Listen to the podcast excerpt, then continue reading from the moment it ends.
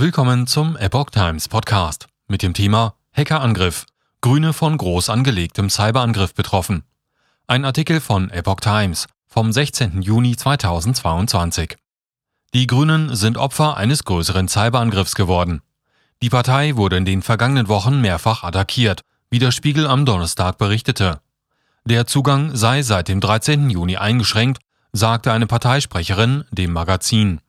Dabei handelt es sich um eine Sicherheitsmaßnahme, nachdem unsere IT-Dienstleister festgestellt hatte, dass sich Unbekannte Zugang zum grünen Netz verschafft haben, so die Sprecherin. Der Abfluss einer größeren Datenmenge sei bisher aber nicht festgestellt worden.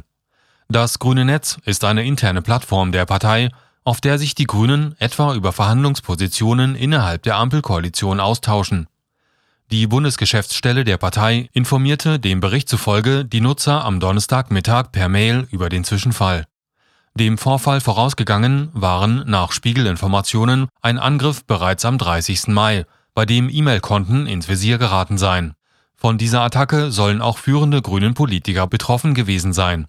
Nach dem Vorfall informierte die Partei die Behörden und erstattete Strafanzeige, wie das Magazin weiter berichtete.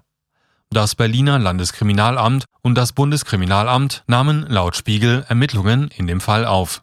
Bei der Attacke sollen demnach mehrere E-Mails an einen externen Server weitergeleitet worden und somit abgeflossen sein.